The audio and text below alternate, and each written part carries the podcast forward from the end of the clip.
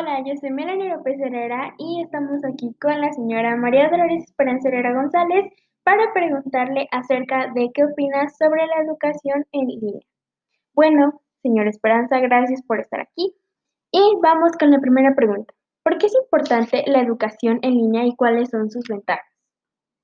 Bueno, yo opino que la educación en línea es importante por varias razones. Primero, porque el mundo está cambiando rápidamente y para que la mayoría de los estudiantes sigan siendo relevantes, deben actualizarse mientras están estudiando. En el pasado la gente iba a la universidad por cuatro u ocho años y eso era lo suficiente. Hoy con la educación en línea es posible que los profesionales que trabajan pueden combinar su ajetreada vida con la necesidad de una capacitación valiosa para su trabajo. Esto se conoce como el imperativo del aprendizaje permanente. La segunda razón es que permite al alumno acceder a contenidos de cualquier parte del mundo, con, con, las mejores fuentes y referencias. Las personas ya no tienen que esperar a que su universidad o su escuela les enseñe un curso específico. Ahora ellos pueden tomar ese curso a través de un clic. Por último, yo pienso que la educación en línea permite que tanto los alumnos como los profesionales tengan la capacidad de ver cursos cuando ellos sientan preparados que los pueden tomar y aprender. Mm, me gusta esa respuesta. Bueno, vamos con la siguiente pregunta. Hay quienes piensan que la educación en línea no es efectiva porque evita la interacción en los salones de clase. ¿Cómo usted podría cambiar este pensamiento? Bueno, yo pienso que asistir a un colegio o a una universidad es la forma que se ha producido esta enseñanza y aprendizaje durante los últimos mil años. La educación se encuentra en una etapa disruptiva. Las herramientas digitales han permitido a los profesores y a los alumnos aprender a su propio ritmo y a su propio horario. En este sentido, se puede decir que permite a los jóvenes viajar al extranjero y tener una valiosa experiencia internacional mientras mantienen sus cursos en la institución donde están. Ok, me gusta mucho su respuesta. Vamos con la siguiente pregunta. Desde su perspectiva, ¿cuáles son los principales desafíos que enfrenta la educación en línea en América Latina? Bueno, no estoy muy enterada de la situación detallada que enfrenta América Latina con respecto al aprendizaje en línea, pero sí puedo decir que hay muchos desafíos comunes en todo el mundo. Existe un legado desde hace mil años en la estructura universitaria en la cual las clases magistrales son un desafío y una gran barrera. Incluso en las potencias mundiales, la tecnología y los experimentos son bastante frecuentes.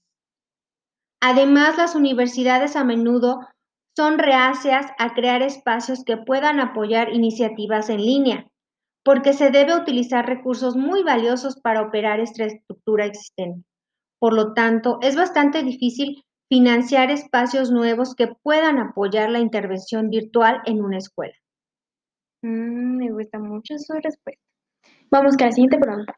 ¿Cómo enfrentar la deserción escolar en línea, en especial la que es gratuita?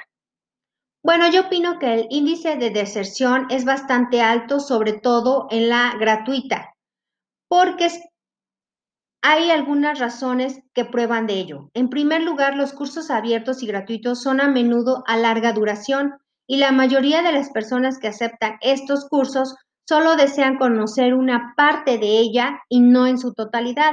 En segundo lugar, a menudo hay una falta de conciencia entre el curso de la intensidad ofrecida y el deseo del alumno por aprenderlo. Finalmente, no hay un incentivo real para que un alumno permanezca, debido a que no pagó o con frecuencia no obtiene una credencial o no hay ninguna prueba real de lo que él aprendió. Esto no necesariamente ayuda en su hoja de vida.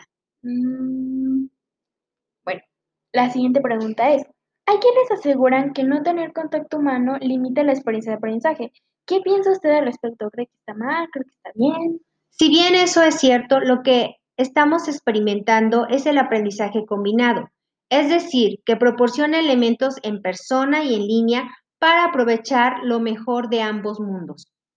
Mm, bueno, y ahora la siguiente y última pregunta. ¿Creen que existen habilidades específicas para que los estudiantes se eduquen en línea? Creo que los programas completamente en línea son difíciles para quienes quieren aprender de manera diferente y tradicional. Estudiar en Internet requiere disciplina, enfoque. Dicho esto, tenemos mucho que aprender acerca de cómo podemos mejorar el aprendizaje virtual para beneficiar más a los estudiantes. Algunas tendencias incluyen experimentar con la pedagogía en línea, así como explorar formas de combinar alumnos de diferentes partes del mundo y universitarios.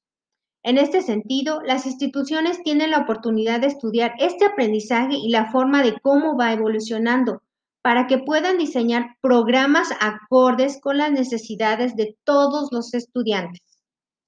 Bueno, esto es todo por la entrevista de hoy. Gracias, señora Esperanza, por habernos acompañado. Gracias, muchas gracias. Gracias a ustedes por haberme invitado. Y gracias por compartir su opinión acerca de cómo cree que es la educación en línea. Adiós.